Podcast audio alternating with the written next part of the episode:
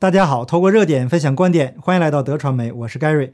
节目的开始，先跟大家说一条新闻：阿里巴巴女员工被要求在 KTV 陪客户，那喝醉后啊被多次猥亵，这种事情啊在中共国的职场是非常常见的。只是这次啊遇到了不信邪的烈女，要死磕到底。那首先呢，为这样一个敢于抗争的女士点一个大大的赞。受害的详细过程啊我就不叙述了，就是男女之间那点事儿。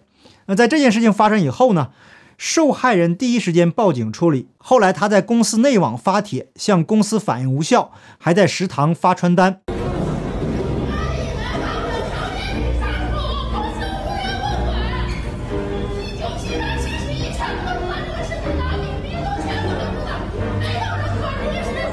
随后还发到了网络上，成为热搜。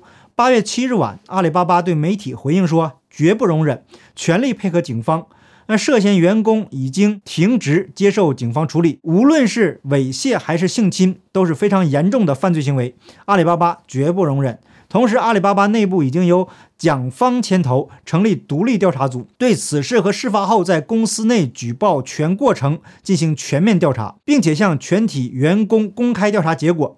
这位蒋方可是大有来头啊，是阿里巴巴十八名创始成员之一，花名灭绝师太。那这名号一听啊，就是不好惹的人物啊。他曾长期担任廉政反腐部门的主管，是现任阿里巴巴 CEO 张勇的国际业务特别助理，兼任阿里巴巴集团副首席人力官。这件事情的整个过程看下来呀，阿里巴巴的公司文化跟中共一样，那就是一个独立的商业王国呀。在中共治下存在这样一股势力，那绝对是让包子寝食难安的。而且这些互联网巨头对中共政权来说，已经成为了不能倒的企业。那一旦倒闭了，对中共来说，无疑是难以承受的损失。所以到了必须刮骨疗毒的时候，为什么我会这样认为呢？答案实际上是源于口碑的调查。先把这个答案告诉大家。那接下来呢，我们再慢慢分解最近两天美国的一系列动作。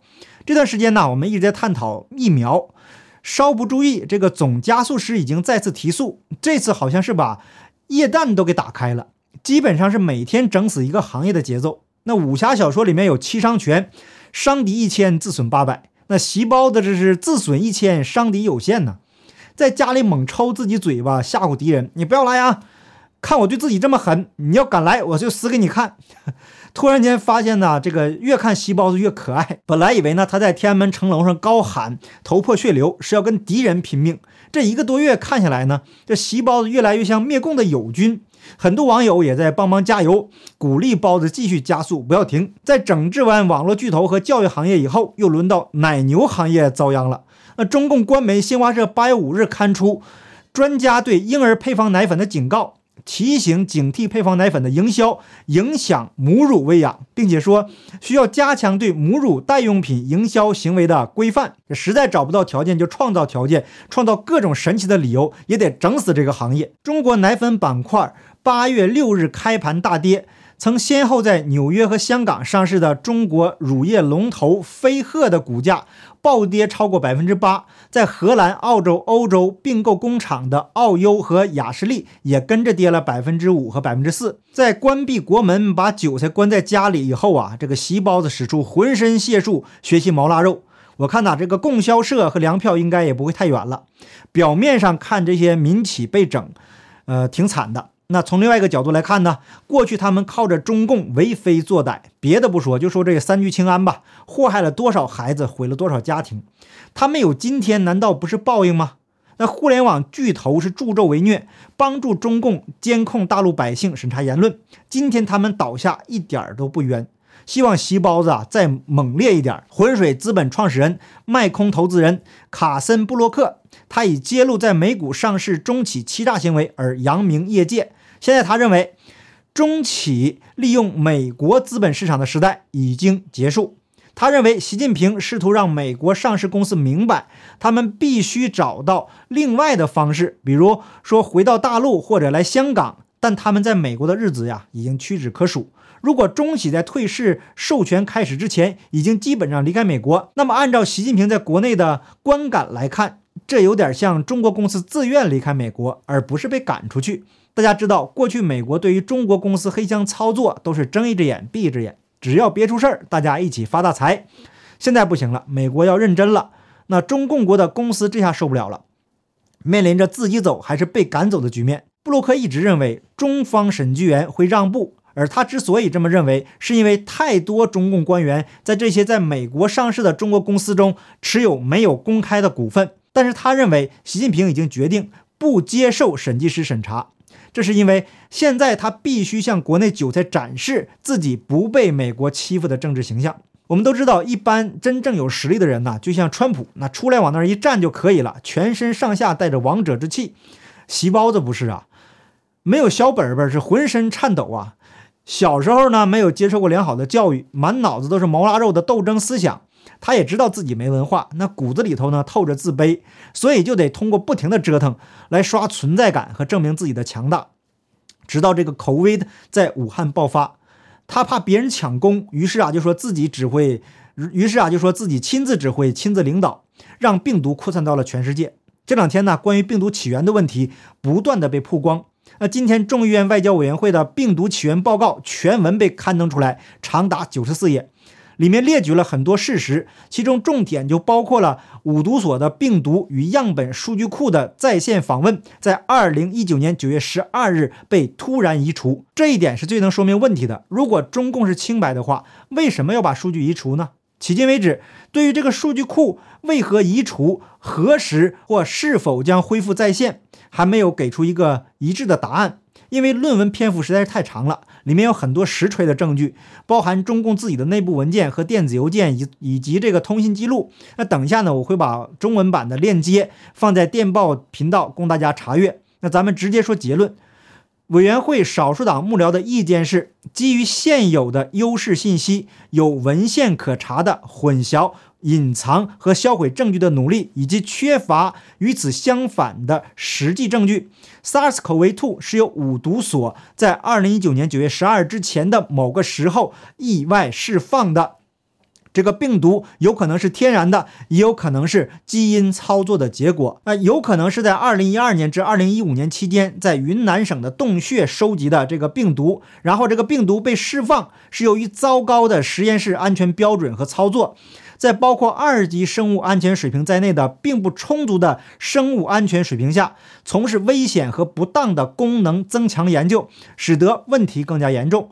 那这个病毒随后在世界军人运动会之前的几个星期，在武汉市中心扩散，很可能是通过武汉地铁这场运动会成为国际媒介，把病毒扩散到世界各个大陆。本报告指出的各方有责任对本报告提出的问题作出回应，并尽快加以澄清，并提供任何新的或额外的证据。委员会少数党幕僚一如既往地做好了接收、支持或反驳本报告的证据或证据的准备。那在中共放弃掩盖和解释有关大流行病初期的谎言，并允许查阅五毒所的档案和样本数据库之前，有关 SARS-CoV-2 和 COVID-19 大流行病起源的问题将挥之不去。在那一天到来之前。美国和世界各地志同道合的国家有责任确保必要的追责和改革，以防止中共的渎职行为酿成二十一世纪的第三场大流行病。在这份报告出来以后，CNN 报道了美国情报部门获取了中共从数据库移除的数据。那这些动作都一再的说明，美国将结合全世界盟友的力量，对病毒的起源进行追责。那这个事情已经无法避免。我个人猜测呀。在中共北戴河会议之前，美国加大了各种压力，就是想逼迫中共元老让习包子服软，接受现实，配合美国的调查。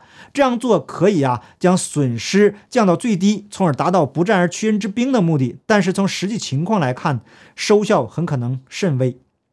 习包子也自知无避无可避，所以在最坏的结果来临之前，把可能对自己不利的因素通通干掉。那只要权力在手。就有死磕的筹码，反正这个倒霉的是老百姓啊。最坏的结果也就是今天的朝鲜，那朝鲜再穷，三胖子也一样纸醉金迷。但是这样做呀，无疑是挡了中共党内大佬和贪官们的财路。那接下来将是你死我活的斗争将会开启。有位大陆网友写了一段文字，用隐晦的方式描绘了这一切，来跟大家分享一下内容。日月神教的大堂主们每年八月都以消夏为名，在宋公岛秘密集合。明确各帮派的实力范围，平衡各堂主之间的利益冲突。今年的会议不同往年，它关系到神教的生死存亡。因为东方教主惹了大祸，多数堂主最大的愿望就是宰了东方教主，用他的人头向天下谢罪，然后把灭绝师太交给武林正道公审。这里的灭绝师太呀，我理解是石正丽，赔点银子，甚至让渡部分势力范围。他们深知唯如此，方能平息整个武林的怒火，保住神教不被屠灭。而东方教主岂能坐以待毙？重赏门官，厚养死士，防同党如。寇仇，事到如今只能硬着头皮往前走，断没有投降的道理。对他来说，横竖都是死，不如押上神教的命运，与整个武林放手一搏。接下来的江湖啊，血雨腥风，血雨腥风，不死为幸。昨天我在看到这篇奇文之后呢，第一时间在推特转发，这与我过去的观点呢是不谋而合。虽然不一定对，但是呢符合逻辑。不过呀，这其中很可能会出现变数，因为席包子的行为逻辑啊，没有最蠢，只有我们想不到的更愚蠢。也许是上天派来这样一个蠢货，将中共彻底带向灭亡。还带给中共摇旗呐喊的人呢，要小心了，早点醒悟，避免为其陪葬。那好，感谢大家的点赞、订阅、留言、分享，我们下期节目见，拜拜。